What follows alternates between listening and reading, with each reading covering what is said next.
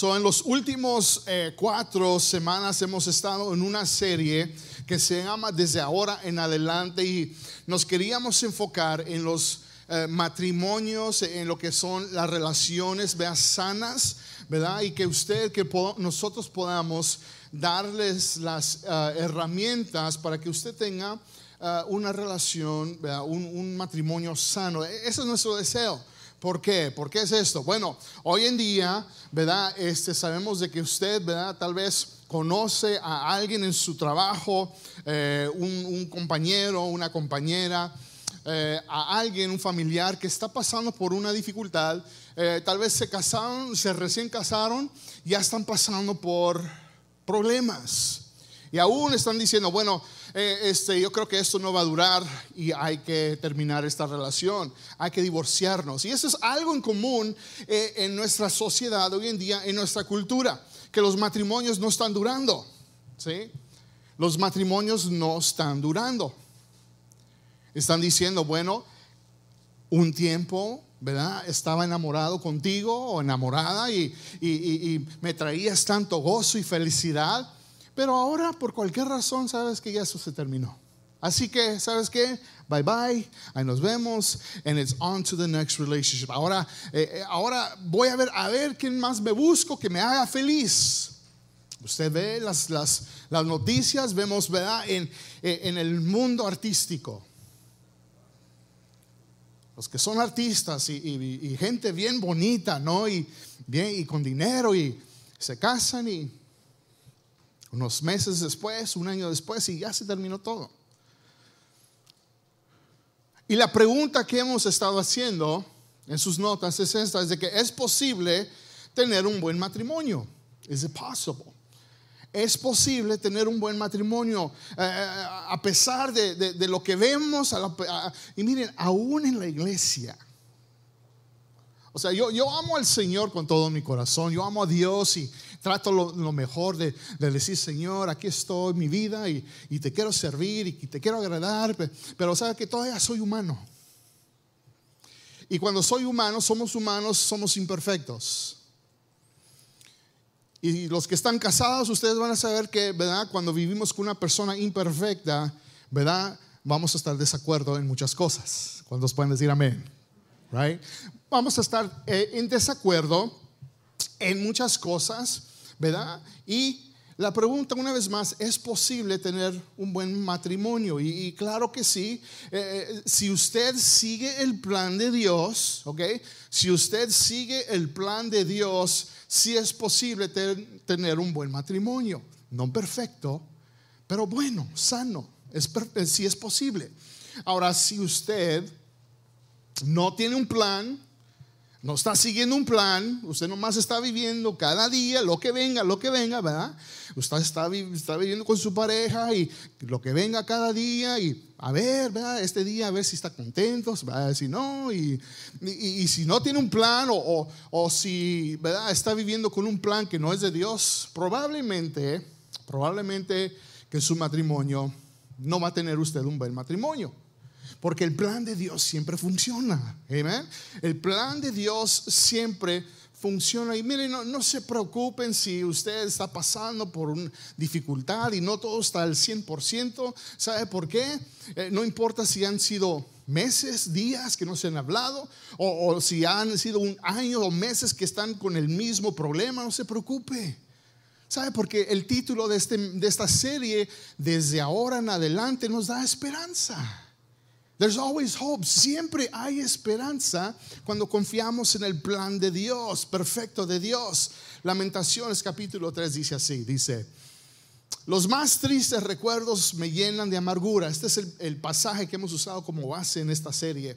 y dice, siempre los tengo presentes. Y eso me quita el ánimo. ¿Cuántos de ustedes cuando las cosas van, cuando piensan en, ay, otra vez? Con lo mismo. ¿verdad? Y piensan en los momentos más, ¿verdad? Amargos y, usted sabe, y, siempre los recuerdos son más tristes y más, Que, más feos que, que, momentos contentos. Pero gracias a Dios, el versículo 21 dice, pero también me acuerdo de algo que me da esperanza. Come on. Me, acuerdo de algo que me da esperanza y es esto, Dios nos tiene compasión, Dios nos tiene compasión. Sé que cada mañana se renuevan su gran amor y su fidelidad. En otra traducción dice así, grande es su fidelidad y sus misericordias son nuevas cada mañana. Así que sí, hay esperanza para usted. Hay esperanza para su matrimonio, hay esperanza para su pareja, hay esperanza para su futuro. Sí, si usted pone primeramente a Dios y el plan de Dios en su vida. Y hablamos de cinco compromisos, cinco compromisos. Y quiero que, que, los repita conmigo. La primera es buscar a Dios. Diga conmigo, buscar a Dios. Ese es lo primero, ¿ok? Porque las otras cuatro, ¿verdad? No se pueden hacer si usted no está buscando a Dios. Y hablamos de que eh, eh, este, si usted está casado, que Dios es su número uno y su pareja, su cónyuge, su esposa, esposo es su número dos. ¿okay? Dios es su uno, su pareja es número dos. Ahora, si usted está soltero, soltera, Dios es su uno, escuche bien, Dios es su uno. Y usted se debe de estar preparando para su número dos. ¿Por qué? Porque, bueno, en veces creo que cuando estábamos jóvenes, yo cuando estaba más jovencito, porque yo todavía estoy jovencito, ¿sí? Aunque me duelan las rodillas, ¿verdad? Y tengo más canas. tengo un espíritu juvenil. Pero cuando estaba más jovencito, yo, yo decía, yo nunca me voy a casar. Nunca me voy a casar, nunca voy a tener hijos, menos seis. ¿verdad? pero me enamoré del Señor primero y de mi esposa, ¿verdad? Y, ah, y la quiero tanto y pues por eso tenemos seis hijos. Y, pero yo digo, bueno, hay cosas que he tenido que aprender. Y si hubiera comenzado, si en mi, iglesia, si en mi hogar se hubiera simplemente abierto la conversación y enseñado estos principios que estamos hablando, pudiera hacer las cosas un poco diferentes. Tal vez entrando al matrimonio y al inicio, las cosas tal vez hubieran sido un poco diferentes. Déjenme les explico. Jovencitos, solteros, importante para ustedes porque Dios es su uno, usted se tiene que preparar para su número dos, usted se tiene que preparar en diferentes áreas de su vida. Uno es, vamos a decir, el dinero. Cómo usted está manejando, padres, por eso les tenemos que enseñar a nuestros hijos eh, eh, cómo eh, manejar, administrar el dinero de una manera usando un presupuesto, a budget, dar el 10% y luego vivir en el 90% enseñarle a nuestros hijos, vea cómo usar de diferentes áreas del dinero, porque cuando entran en el matrimonio, ¿qué es uno de los problemas más grandes? El dinero. Porque si, si, los dos no saben usar el dinero y las están gastando en cosas que no son prioridad, el dinero trae estrés, tensión al matrimonio. Así que jovencitos solteros, prepárense en esa área. Y por eso tenemos en la iglesia un curso que se llama Paz Financiera, Vea que lo damos y para que usted se, lo haga. Financial Peace University. Otra área es comunicación. Aprenda a comunicarse, cómo hablar, cómo expresar sus, sus, sus, sentimientos, cómo, si usted está enojado, cómo expresar, cómo hablar. Communication, la comunicación. Otra área en que usted debe de aprender, jovencitos solteros, es la área sexual. Y lo digo en mucho respeto, ¿verdad? porque en la iglesia no se habla de este tema, pero yo creo que se debe hacer. ¿Por qué? ¿Sabe por qué? Porque lo dije hace un, dos domingos o el domingo pasado. Si no lo hablamos aquí y no lo hablamos en el hogar, alguien más se va a encargar de enseñarle a sus hijos sobre eso. Los amigos de ellos, que no, que, que no aman a Dios, claro, y en el mundo, eh, y, y el celular, el celular también, las redes sociales se van a encargar de enseñarles a sus hijos. Así que qué mejor de, hablar de este tema de una manera sana. Y decirle, enseñarle a nuestros hijos la importancia de cuidarse y entrar al matrimonio de, una manera. Pura. Eh, otro tema que estuvimos hablando sobre eh, en esta serie, desde del pelear limpio. ¿Por qué? Porque tenemos que pelear limpio para eh, hallar una resolución, no para ganar la batalla, no para tener victoria. Y todos vamos a pelear, ¿no? Todos vamos a pelear en el matrimonio, pero tenemos que aprender a pelear limpios. Estuvimos hablando de cómo divertirnos en el matrimonio, porque, ¿verdad? El principio del matrimonio es, es divertido, ¿verdad? ¿Cuántos que están casados tienen 20 años, 30 años, están casados, todavía se divierten en su matrimonio.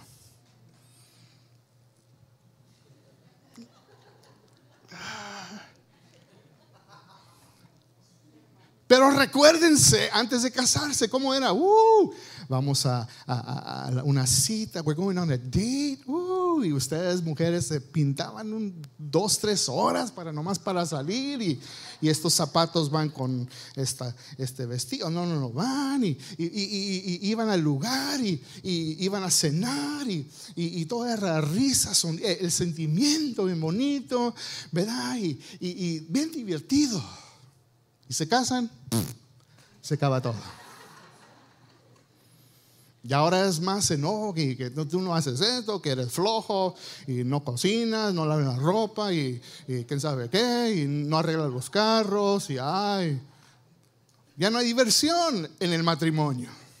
Tenemos que regresar a esa cosa de divertirnos y estuvimos hablando de la pureza en el matrimonio, la pureza.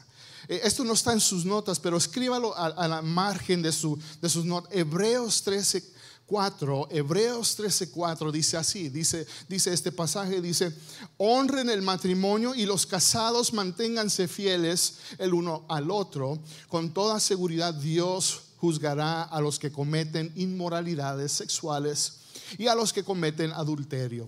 E, esto es algo serio, algo importante. Es este pasaje, vaya al Google, BibleGateway.com, eh, meta esa escritura, imprímalo, póngalo ahí en su, eh, eh, en su espejo, en, en, su, cerca de la computadora, póngalo como screensaver en su teléfono y que usted lo lea cada día si usted está casado, porque la pureza o la impureza, que digamos, separa causa mucha separación y divorcio. Pero oh, el tema de hoy es, vamos a estar hablando en sus notas, nunca tirar la toalla, nunca tirar la toalla. Ya estamos hablando sobre cómo perseverar en el matrimonio, cómo eh, que su matrimonio dure para siempre, ¿ok? Y en una ocasión, en una ocasión, eh, los, Jesús, ¿verdad? Está con sus discípulos y, y este... Ah, hay un grupo de personas que, eh, lo quieren atraer y caer en una trampa. Y en Mateo capítulo 19 dice así.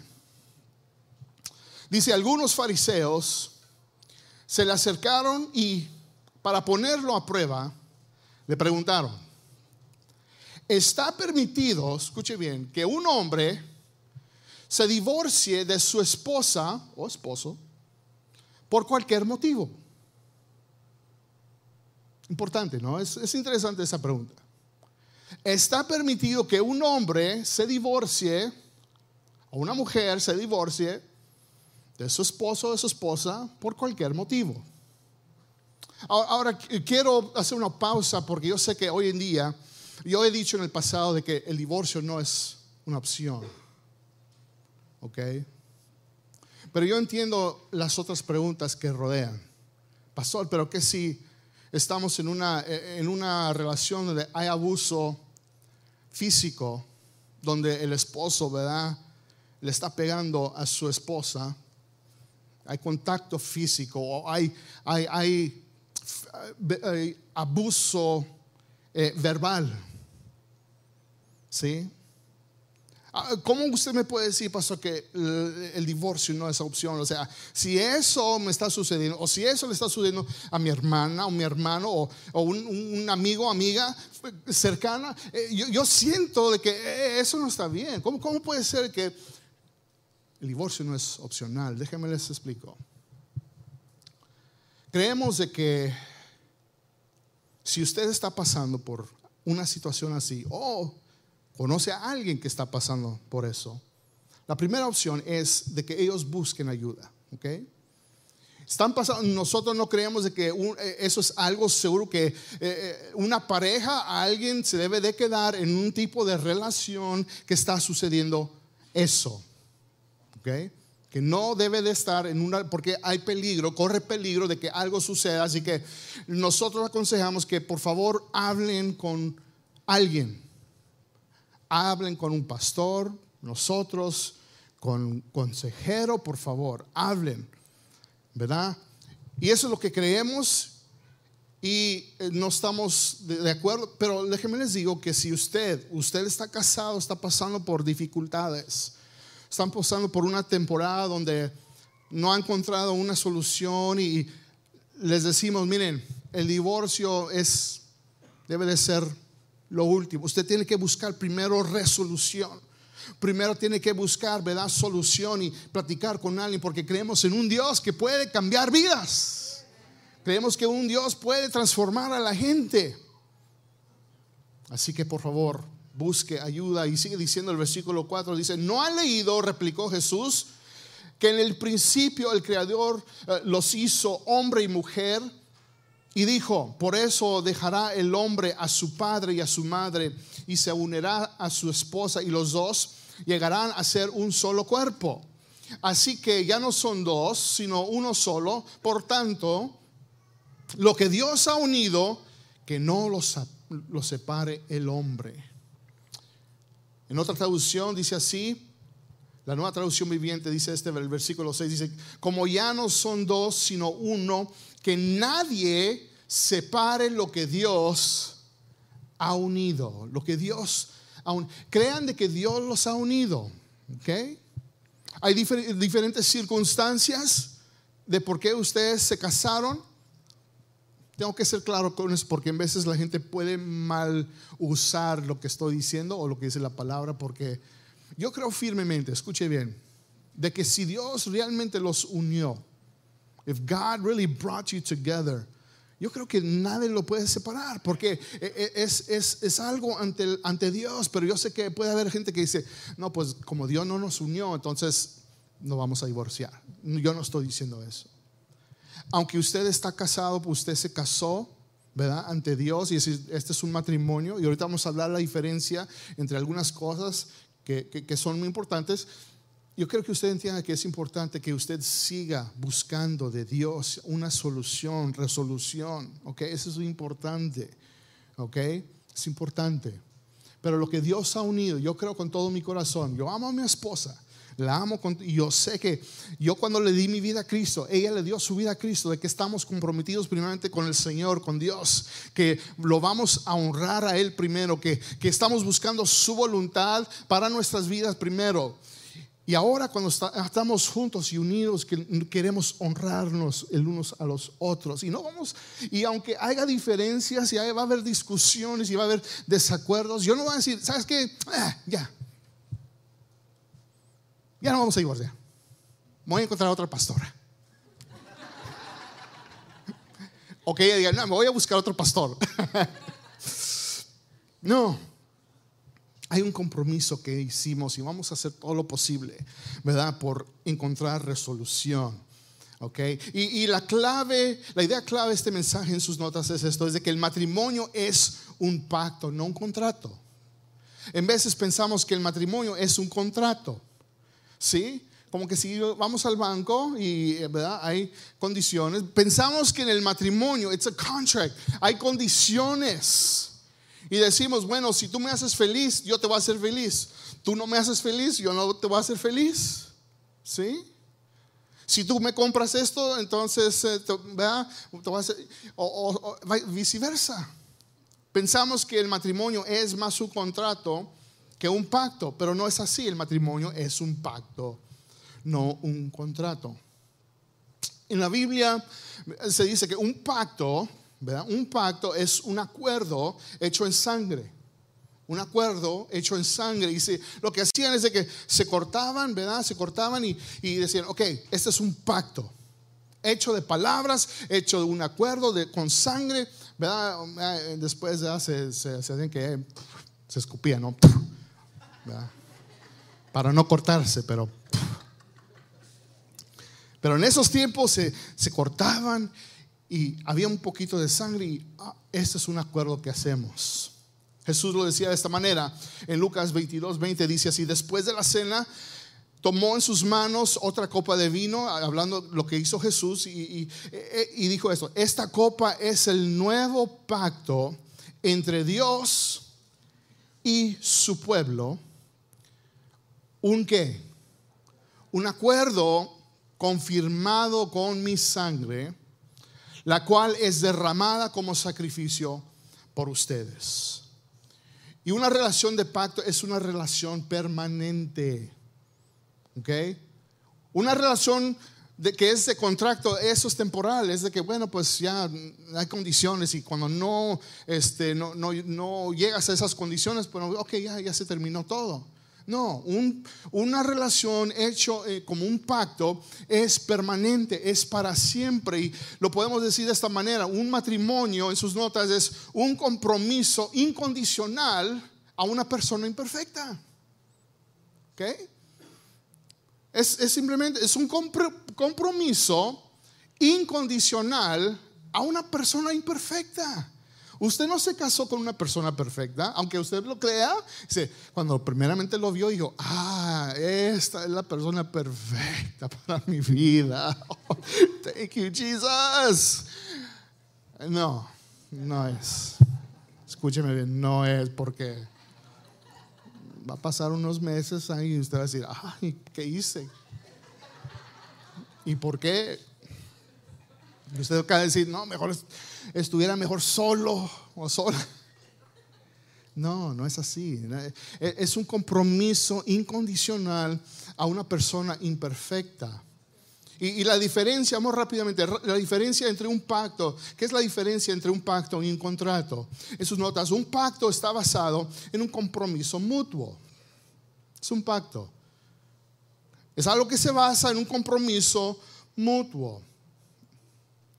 Y, esto quiere decir de que va a haber desacuerdos, va a haber temporadas de que se van a enojar, pero esto no quiere decir de que sabes que esto ya terminó todo, sino esto simplemente de decir es el compromiso que ustedes han hecho mutuamente, decir, hey, estoy comprometido, estar dispuesto a ser infeliz temporalmente mientras solucionamos nuestra situación.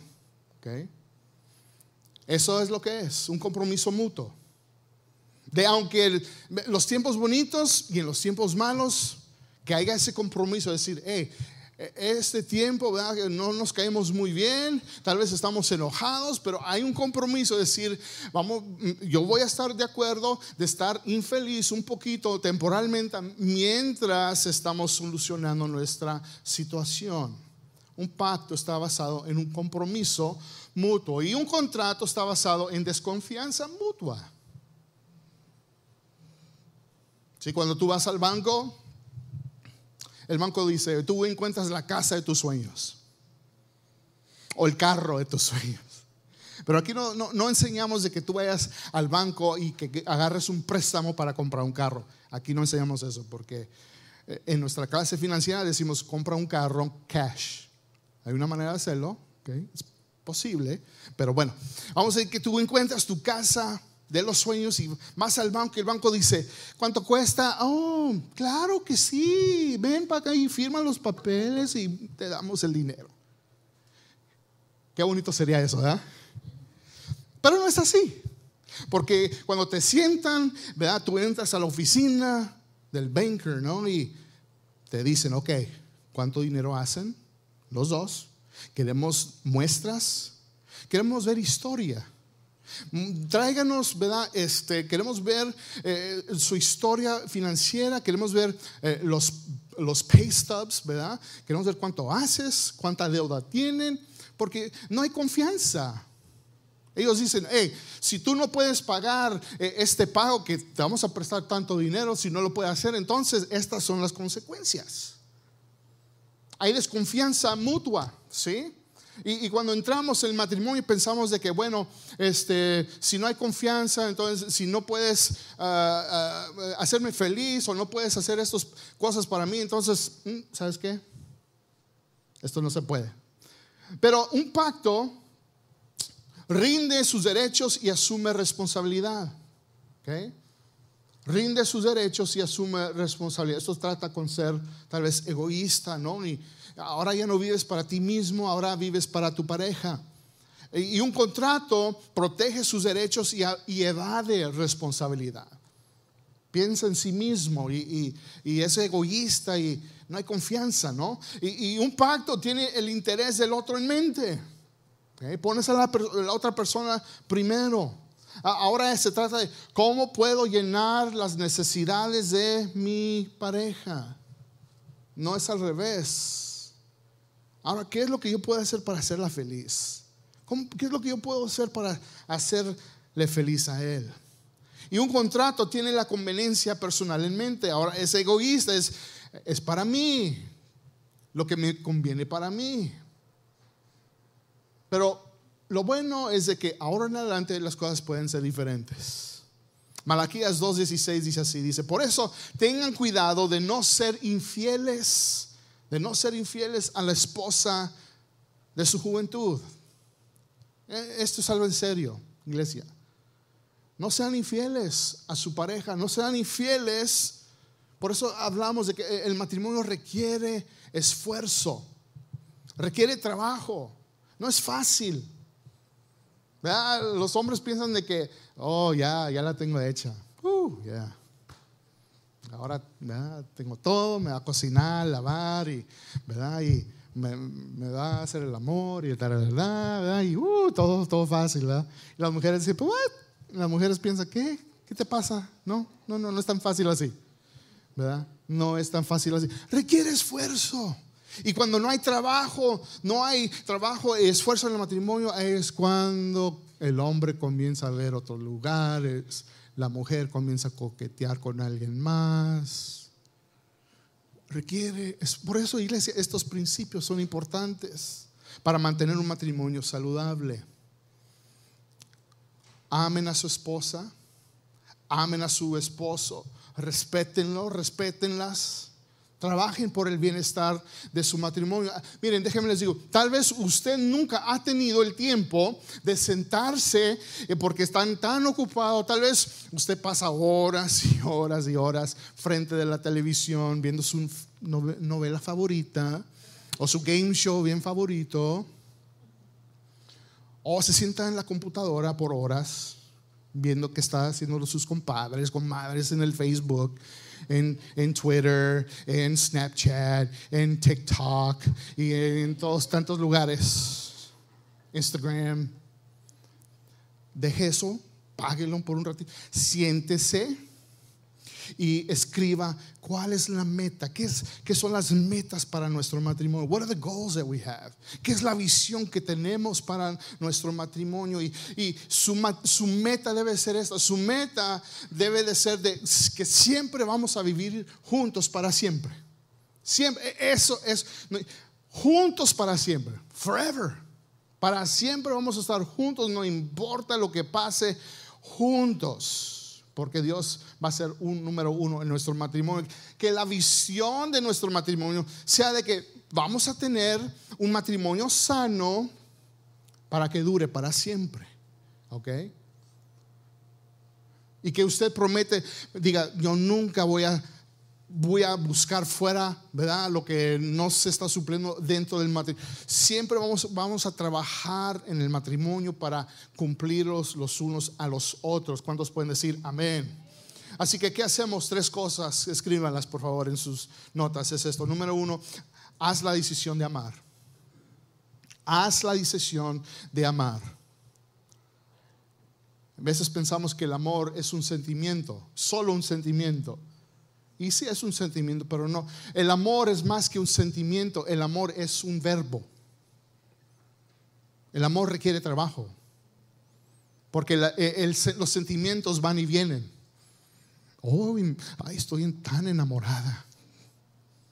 Y tengo butterflies, mariposas, cada vez que lo veo. Oh, yeah, ok, pero eso va a pasar, no te preocupes.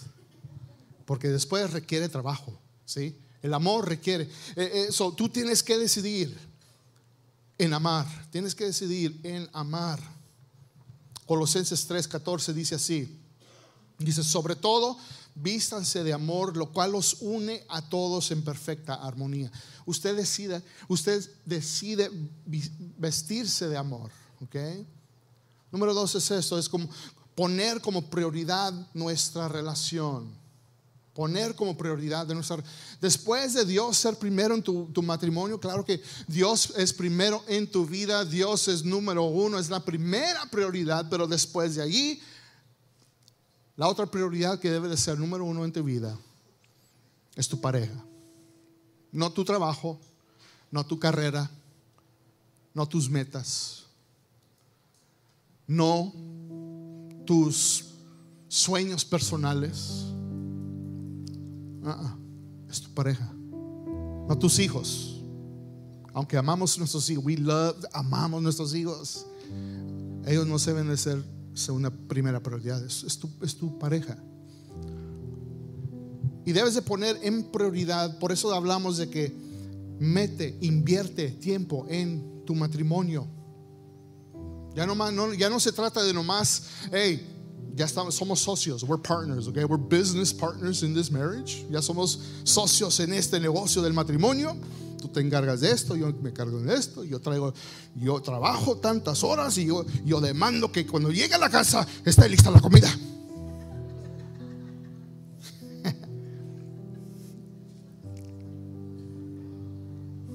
No, Usted, hombre, llegue a su casa, ¿sabe qué? Haga esto. En vez de demandar,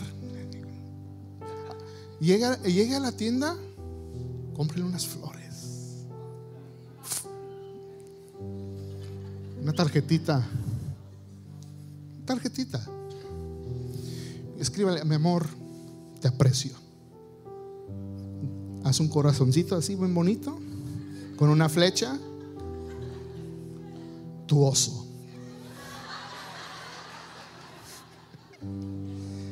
Y unos chocolatitos. Oh, no hay niños chiquitos para que se tapen los oídos. Si hay, entonces no lo puedo decir. Puede llegar a la tiendita donde venden ropita bien bonita para mujeres. Y cómprele algo especial para su esposa y decir, mire mi amor, esto es para ti y para mí también. Usted sabe lo que estoy diciendo, ¿no? Usted tiene que invertir en su matrimonio. Pero poner primero, poner primero a Dios, poner primero por como prioridad a su esposa. ¿Sabe por qué es esto? Cuando, cuando le das a Dios lo primero en tu vida es donde serás bendecido. Mateo 6:33 dice, busquen el reino de Dios por encima de todo lo demás y lleven una vida justa y Él les dará todo lo que necesiten. Gálatas 6, 7 al 9 dice, no se engañen de Dios nadie se burla. Cada uno cosecha lo que siembra. Un principio bien importante de, donde tú vas a sembrar, eso es lo que vas a cosechar. Por ejemplo, en sus notas dice esto, si no te gusta lo que estás recibiendo, entonces piensa en lo que estás dando. Respeto, amor, fidelidad, confianza, diversión, romance. Si no te gusta lo que estás recibiendo, entonces piensa en lo que estás dando. Porque si no lo estás dando, no lo vas a recibir. Y eso yo no nomás digo, pues es que pastor, es que mi esposo no es, no es romántico y, no es nada, él no me respeta. Oh, ok, piensa en ti, ¿lo estás dando? No, pero es que si no, no me lo da a mí, no lo vas a dar a él. No, no, no. Alguien tiene que tomar el primer paso y decir, hey, voy a hacer esto. El que siembra para agregar, agradar su naturaleza pecaminosa, de esa misma naturaleza cosechará destrucción. Y el que siembra para agradar al Espíritu del Espíritu cosechará vida eterna. El 9 dice, no nos cansemos de hacer el bien porque a su debido tiempo, esto requiere tiempo. A su debido tiempo cosecharemos si no nos damos por vencidos. Don't give up. No tires la toalla. Persevera. Sigue adelante. Y por último es esto, ya termina. Número tres es confiar en Dios. Confía en Dios. Tenemos que confiar en Dios en todo este proceso. No en lo que dice, bueno, ya se murió Walter, Mercado, hay mucho, mucho amor, las estrellas y todo. No, no, no. O lo que dice, no, no en lo que dice ellos, nadie más, lo que dice Dios y en su palabra. Confía en Dios. El Salmo 127 dice, si el Señor no edifica la casa, en vano se esfuerzan los abañiles. Es el Señor que tiene que edificar la, edificar la casa. Así que vamos a terminar. Y vamos a hacer esto. Todos en la casa, cierren sus ojos. Cabezas inclinadas. Y si usted está al lado de su esposo o esposa, y tal vez usted vino enojado, enojada, y ustedes vinieron, ¿verdad? Discutiendo en el camino, eh, no me importa. Dios quiere hacer algo en este día, desde ahora en adelante. Usted está enseguida de su pareja, agárrelo de la mano, agárrela de la mano, por favor, ahí donde están. Y vamos a hacer esta oración. Vamos a, a, concluir este, esta serie. We're, finishing up this message. Y si usted escuche bien, si usted está aquí solo, si, si tal vez en un tiempo usted estuvo casado, casada y ya no está con su pareja, por cualquier razón, Dios tiene un plan para usted, no se preocupe. Dios tiene un plan para, Dios tiene ese hombre o mujer para su vida. ¿Ok? Y también los jovencitos que están a punto de comprometerse. Pero ahí, enseguida de su pareja, su pareja, esposo, esposa, vamos a orar.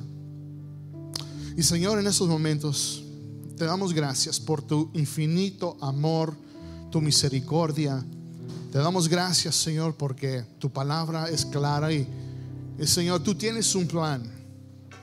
Y Señor, si hay alguien, una pareja o matrimonio que tal vez las cosas no están al 100% y no, no, han estado funcionando bien como debe de ser. Padre, yo te pido en estos momentos que haya allí con la mano, Señor, mano a mano, el hombre y la mujer que tú has puesto en sus vidas. Señor, que en esos momentos haya un, un deseo, que haya, Señor, reconciliación, que haya, Señor, Padre, un deseo de, seguir buscando, de seguir trabajando, de, de seguir perdonando, de seguir amando de seguir persiguiendo el romance en el matrimonio, de seguir, Señor, manteniéndonos puros, Señor, en el matrimonio, de seguir, Señor, teniendo diversión y que nunca se apague eso, de, Señor, de seguir esforzándonos, Señor, porque tu deseo, tu deseo, Señor, más que nada, es de ver matrimonios sanos, de ver, Señor, relaciones sanas y que tú seas el centro de sus matrimonios, de sus vidas. Así que Señor, elevamos esta oración y pedimos, Señor, en estos momentos un compromiso que, eh, que, ellos hagan este compromiso y que digan desde ahora en adelante, desde ahora en adelante, todo va a comenzar de nuevo. Desde ahora en adelante, todo será diferente. Desde ahora en adelante me comprometo. Desde ahora en adelante voy a buscar más del Señor. Desde ahora en adelante voy a prepararme para ser un hombre o una mujer de Dios, para mi futura esposa o esposo. Desde ahora en adelante yo sé, Señor, que tú tienes tienes alguien preparado para mi vida. Desde ahora en adelante todo va a ser diferente. Porque voy a confiar en tu plan, voy a confiar en ti, Señor. Así que te damos gracias. Gracias, gracias, Señor, por la esperanza que nos das en tu Hijo Jesús. Te damos gloria. Amén y amén. Dele un fuerte aplauso al Señor.